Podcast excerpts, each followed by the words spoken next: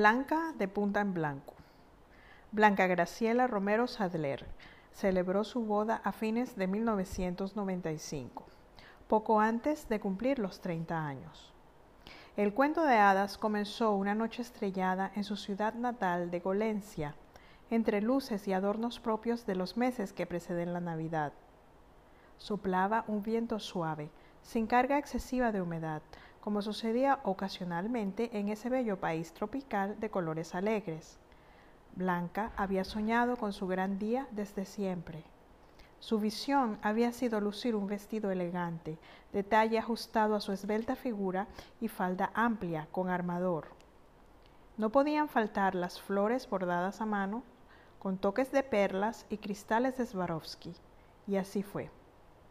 Al fin, después de muchos años de búsqueda, su amigo Félix Ricardo le había presentado hacía unos meses a Jonás Alfonso, el candidato perfecto para celebrar la gran noche y comenzar el ser felices por siempre para el que ella siempre se había preparado.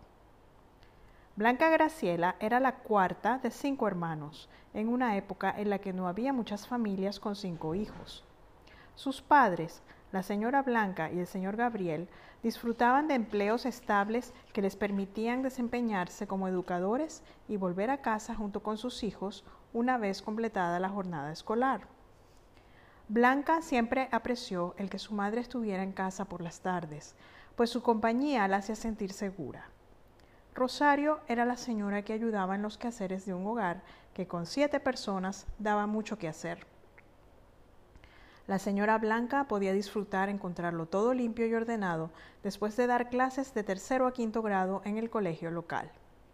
El Juan 23 quedaba al cruzar la calle del edificio en donde vivía la feliz familia Romero Sadler. El Oriana 2 era un conjunto de tres torres, cada una de siete pisos y un penthouse. Los Romero ocupaban el penthouse B, en la torre del medio.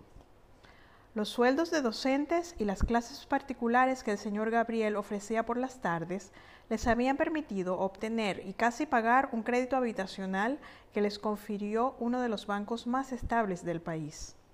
Allí se había mudado Blanca junto a su familia, siendo apenas una bebé de tres meses, y vivió una infancia feliz y fructífera. Uno de los recuerdos más queridos de Blanca fue el día en que comenzó clases de pintura con Monsieur Rouleau, quien vivía en la casa grande de la esquina al cruzar la avenida con Isla del otro lado del edificio. Se había animado a tomarse en serio lo que había iniciado como un pasatiempo en el apartamento de su amiga Elena Isabel. Elena y Blanca asistieron juntas a las clases de Monsieur Rouleau desde los siete años hasta que Elena Isabel partió a Texas al terminar la primaria. El arte era parte de la vida de Blanca. Cada mañana se miraba en el espejo y se aseguraba de crear una imagen más agradable a la vista. El cabello debía estar impecable, en orden y los ojos perfectamente delineados por unas cejas sin pelos fuera de lugar. A los 12 años comenzó a depilarse y asegurar que no hubiese ninguna conexión entre las cejas derecha e izquierda. Mantener limpio el tabique nasal la hacía sentirse radiante. Luego de los 15, ya oficialmente podía añadir sombras a sus párpados, además del discreto delineador con el que se puso a experimentar apenas se recuperó de la primera depilación facial.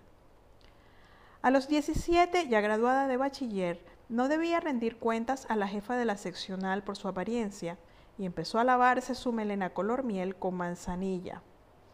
El efecto final no fue el deseado, así que utilizó todas sus dotes histriónicas para convencer al señor Gabriel de que era tiempo de buscar ayuda profesional para obtener el tono perfecto para su cabello, que resaltara su rostro angelical. Así comenzó con las mechitas, en un tono menos de su cabello color miel.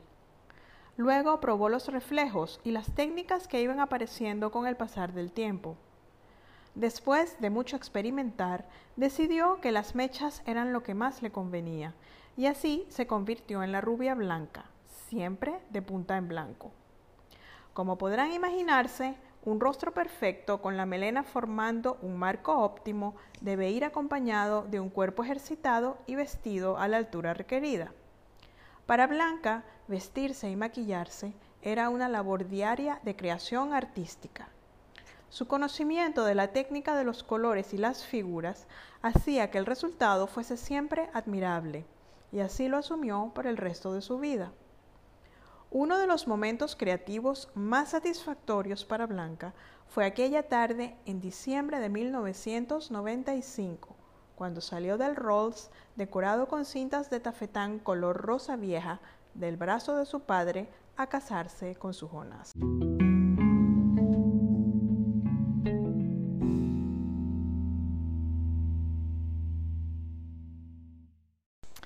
Comienzo del cuento de hadas.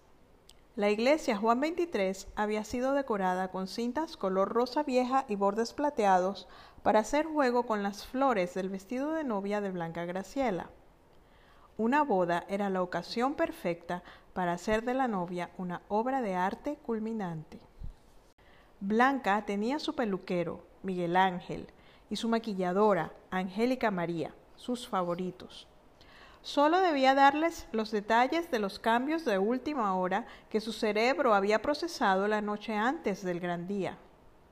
Todo quedó perfecto, incluso para los estándares de Blanca de punta en blanco. Su gozo no cabía en su pecho al ver en el espejo el reflejo de su madre, colocándole la tiara de la abuela María Corina sobre su recién completado peinado. Miguel Ángel había hecho honor a su nombre una vez más y había creado el peinado ideal.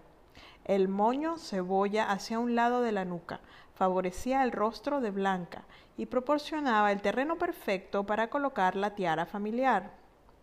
Blanca era la segunda de las niñas de los Romeros Adler que se casaba. La familia tenía cierta experiencia en organizar eventos que quedaban hermosos sin gastar excesivamente. Los Romeros Adler siempre habían vivido dentro de sus posibilidades, pero asegurándose de satisfacer los requerimientos de belleza exigidos por una familia de críticos visuales. Blanca había heredado la vena artística de su padre, quien se formó para la pedagogía de la historia del arte. El señor Gabriel no había tenido la oportunidad de tomar clases de pintura de pequeño, como Blanca. Así que aprovechó los conocimientos teóricos que pudo obtener en su educación superior para estar siempre rodeado de las más famosas obras de todo el mundo y de todos los tiempos. Pero Blanca era su pequeña obra maestra. Él disfrutaba de cada creación plástica de Blanca desde que se inició en el preescolar. La noche de la boda de Blanca, cuando llegó la hora de los discursos durante la cena, el señor Gabriel leyó unas palabras que había preparado acordes con ese mismo espíritu de perfección y belleza que lo caracterizaba y que él sabía serían muy apreciadas por Blanca Graciela. La recepción que siguió a la ceremonia religiosa fue digna de un cuento de hadas. Blanca era amiga de un par de violinistas, quienes con todo gusto accedieron a tocar a la entrada del salón de fiestas sin cobrar. Era el regalo para Blanca en su noche especial. Si había algo que tenía Blanca era su carácter llano, simple y alegre, con el que se ganaba los corazones de todos los que la conocían. La florista cobró solo el costo de las flores de los hermosos arreglos, por ser compañera de arte de Blanca desde los tiempos de Monsieur Rouleau. Así que Blanca gozó de música y flores de altura por una fracción del precio normal. María Eugenia, quien también creció con Blanca Graciela y Elena Isabel en el Oriana II, le regaló el Ave María, interpretado con acompañamiento de órgano, y se llevó a tres compañeras de coro para cantar durante la misa. La madrina de la boda fue Elena Isabel, llegada de Houston para la ocasión. Vestía un traje color rosa vieja pálido, que combinaba perfectamente con las cintas que adornaban los bancos de la iglesia, el Rolls y la base de los floreros para Blanca y Jonás.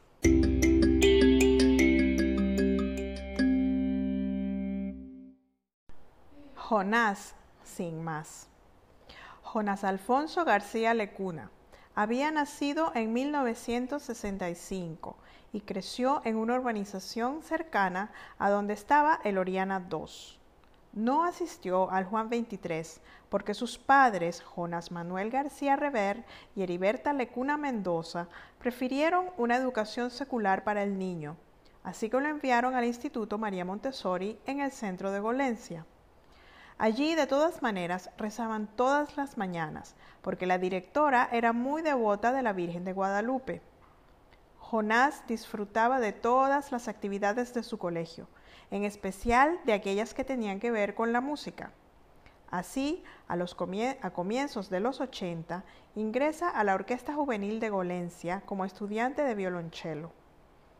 Ya Jonás era un adolescente para cuando comenzó en la orquesta, así que canalizó su energía y su pasión de puberto hacia el perfeccionamiento de la ejecución del violonchelo y se formó en la dirección de orquesta dentro del mismo sistema de orquestas juveniles. Durante los interminables domingos en que Jonás practicaba con los instructores llegados de la capital, tuvo la oportunidad de acercarse a Sarita, una flautista de 14 años que le hacía perder la concentración. El día del concierto inaugural logró declararle su amor y Sarita enrojeció de la vergüenza y solo se quedó mirando el suelo del patio del teatro en donde se había inaugurado como miembros de la orquesta juvenil. Jonás era muy visceral. Sarita ocupaba toda su atención cuando dejaba de enfocarse en su música. Cuando llegó la hora de escoger carrera universitaria, optó por hacerse músico profesional aprovechó el núcleo de la recién estrenada Universidad de Estudios Musicales en Golencia y se quedó en su ciudad natal para estar cerca de Sarita. Ella ya le correspondía y Jonás no concebía su vida sin ella. Después de dos años de besos robados bajo el árbol del patio donde, de la sede de la orquesta, Jonás y Sarita decidieron dar a conocer su noviazgo a sus padres, para que los dejaran salir al cine, al teatro y a otros eventos a los que quisieran ir aprovechando que ya Jonás tenía su licencia de conducir. Con los ingresos que recibía por tocar en bodas con su trío de cuerdas, Jonás se había comprado un jeep descapotable. Era amarillo, con el techo color crema. Los padres de Sarita no podían creer que su niña estuviera interesada en un músico. Para ellos, la música era para escucharla, no para asumirla como profesión. La inesperada reacción hizo que Sarita entrara en pánico y confusión. Su madre le dijo que su padre estaba furioso y que no le quería hablar. Le sugirió que le aclarara que eso no era nada serio por la paz de la familia y el bien del hogar. Sarita no lo pensó dos veces. Si debía escoger entre la paz de su hogar y Jonás, prefirió la certeza de un padre contento que la apoyara en llegar a ser una mujer independiente. Enseguida le dijo a Jonás que no lo quería ver más. Le explicó que no soportaba ver sufrir a sus padres y que había decidido aceptar una beca para ir a estudiar traducción simultánea en París. Jonás había quedado desinflado. Ese verano le tocó consolarse en las notas del concierto de Borjak. Ni modo. Tal vez por el tono de la obra, tomó la determinación de no enamorarse nunca más y se propuso a sacar el recuerdo de Sarita de su vida. Después de ejecutar como solista a Borjak para cello, Jonás dedicó toda su energía a perfeccionar su virtuosismo y a destacar como director de orquesta.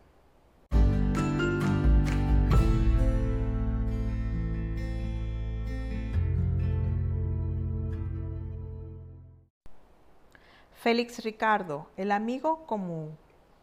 Jonás se ganó una beca para estudiar en el Conservatorio de París en 1986, pero su afán de dejar el recuerdo de Sarita muerto y enterrado lo desvió hacia la Juilliard School of Music en Nueva York. Para allá se llevó a varios de sus discípulos del núcleo de la orquesta juvenil que le tocó fundar como director. Uno de ellos fue Félix Ricardo, un trompetista que mataba tigres en el bar de la esquina de la residencia, con un grupo de jazz improvisado que formó con compañeros del mismo, conservatorio. Félix Ricardo era de una barriada popular en la capital de su país, el mismo país de la golencia de Jonás. el sistema de orquestas juveniles le había ofrecido la oportunidad de aprender el instrumento por el que él sentía mayor inclinación. Como tenía los pulmones grandes, según le decía su abuela Pancha cada vez que gritaba por algún malentendido con sus hermanos, decidió usar su capacidad pulmonar para tocar un instrumento de tono brillante. La trompeta le permitía atraer la atención de todos con apenas un pequeño soplo. Félix Ricardo se convirtió en el hijo más admirado de una familia de diez en la vereda 80 del barrio de Punto Sur. José Andrés Tadeo, el creador del sistema de orquesta para todos, había admirado la habilidad de Félix Ricardo con la trompeta desde que tocó el solo en el Aleluya de Händel, cuando el núcleo punto sur de la orquesta apenas comenzaba, en 1985. Al terminar el concierto inaugural, al que había asistido la familia de Félix en pleno, el maestro Tadeo pidió un fuerte aplauso, aplauso para el talentoso trompetista. A Jonás le tocó ir de director fundador a dicho núcleo en 1984. Eran los tiempos en que todo era novedoso. La bonanza petrolera del hermoso país tropical donde vivían daba para comprar instrumentos musicales, dotar los núcleos de las orquestas y pagar viáticos a todos los jóvenes más avanzados en sus estudios musicales para que fuesen a entrenar a los debutantes. Jonás Alfonso era unos tres años mayor que Félix, pero siempre lo recordaría no solo porque lo tenía enfrente en todos los ensayos, sino también porque nunca le ocasionó problemas e incluso ponía la fila de trompetas como ejemplo para que los demás tocaran afinado y a la altura de los retos de cada nueva obra a tocar. Años después, cuando ya Jonás se había ido de Nueva York a su Golencia natal, a encargarse del núcleo de la orquesta allí, fue cuando Félix conoció a Blanca de Punta en Blanco.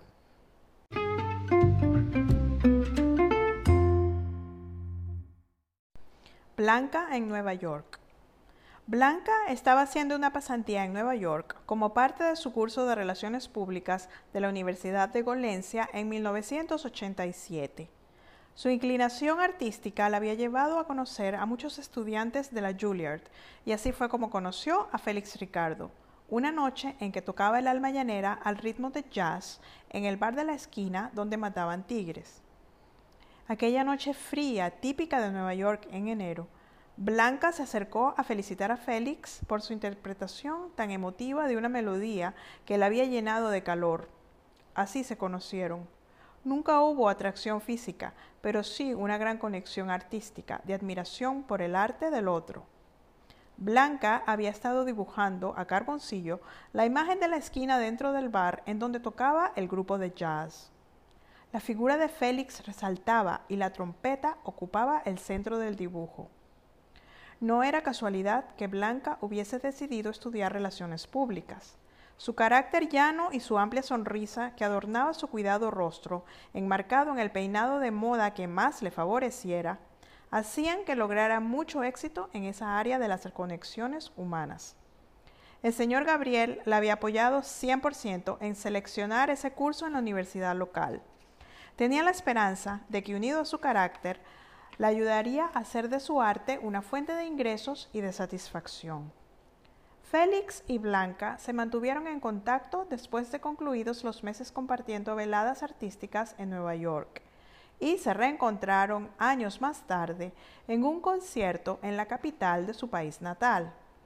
Aunque no se veían muy a menudo, parecían entender sus necesidades emocionales perfectamente. Sería porque los dos eran acuarianos y compartían el amor por la belleza, la de Blanca era visual y la de Félix Alonso era auditiva. La amistad que comenzó en Nueva York se prolongó por el resto de sus vidas. Llegado el momento, Félix se tomaría muy en serio el velar por su amiga de punta en blanco.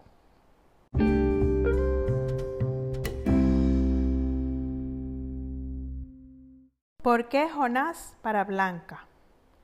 Varios años después de los días de la Juilliard y del comienzo de la orquesta de Punto Sur, Jonás y Félix coincidieron en un encuentro de orquestas juveniles profesionales que ya les estaban dando de comer a ambos. Félix acababa de comprometerse con Ernestina, una muchacha de su barrio Punto Sur, y estaba muy ilusionado con la idea de comenzar una familia con ella. Ernestina era maestra de preescolar y los dos tenían la ilusión de renovar el apartamento que había pertenecido a la abuela de Ernestina en la vereda 85. Así, Félix invitó a Jonás a la boda y comenzaron a hablar de la situación personal de Jonás. A los 29 años, Jonás se mantenía soltero, sin ánimo de arriesgar maltratar su corazón de nuevo. Félix tuvo una visión de Blanca a medida que Jonás hablaba de que lo único que lo haría pensar en enseriarse con alguien sería si podía encontrar a una mujer sensible que estuviera siempre de punta en blanco. Listo, pensó Félix, estos dos se tienen que conocer. A pesar de no haber hablado con Blanca en algún tiempo, Félix hizo el esfuerzo de llamarla para invitarla a su boda, que se realizaría a fines de 1994. Él sabía que la sensibilidad artística de Blanca, su capacidad de compromiso y su franqueza podrían ser la combinación perfecta para los requerimientos de Jonás Alfonso. Además, Félix sabía que Blanca tampoco se animaba a enseriarse con ninguno de sus conocidos del círculo del Juan 23 ni de su carrera en relaciones públicas, porque todos le parecían demasiado pragmáticos. Ella necesitaba a alguien con vena artística, apasionado, pero que a la vez la admirara y la dejara expresar su pasión por la belleza visual. Félix fue honesto con Blanca. Cuando la invitó a la boda le dijo, te vienes seguro y con ganas de conocer a un candidato fuerte para tu príncipe de cuento de hadas. Esa fue una salida para la cual Blanca se preparó con especial cuidado.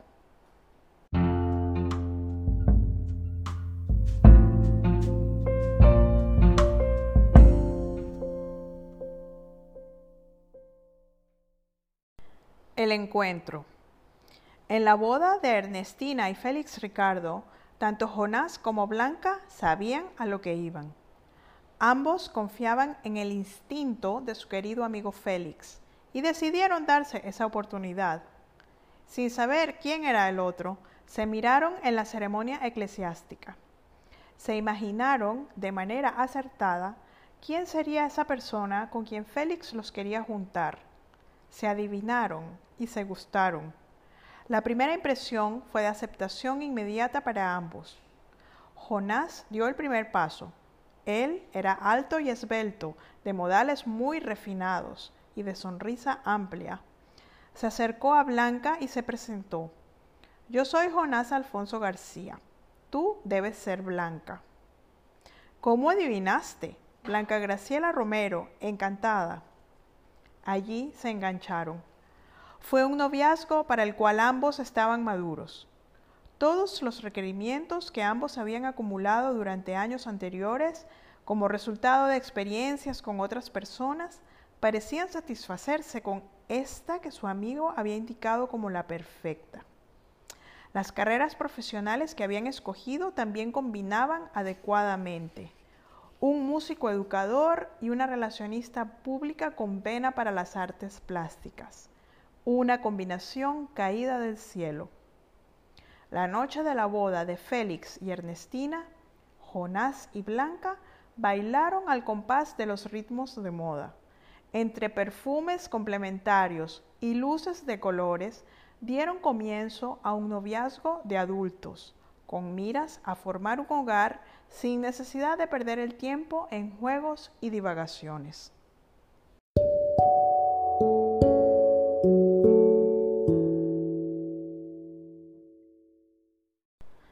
Historia continuará. Recuerda seguir el podcast para que no te pierdas ninguno de los episodios. Muchas gracias por escucharme. Nos vemos en el próximo episodio.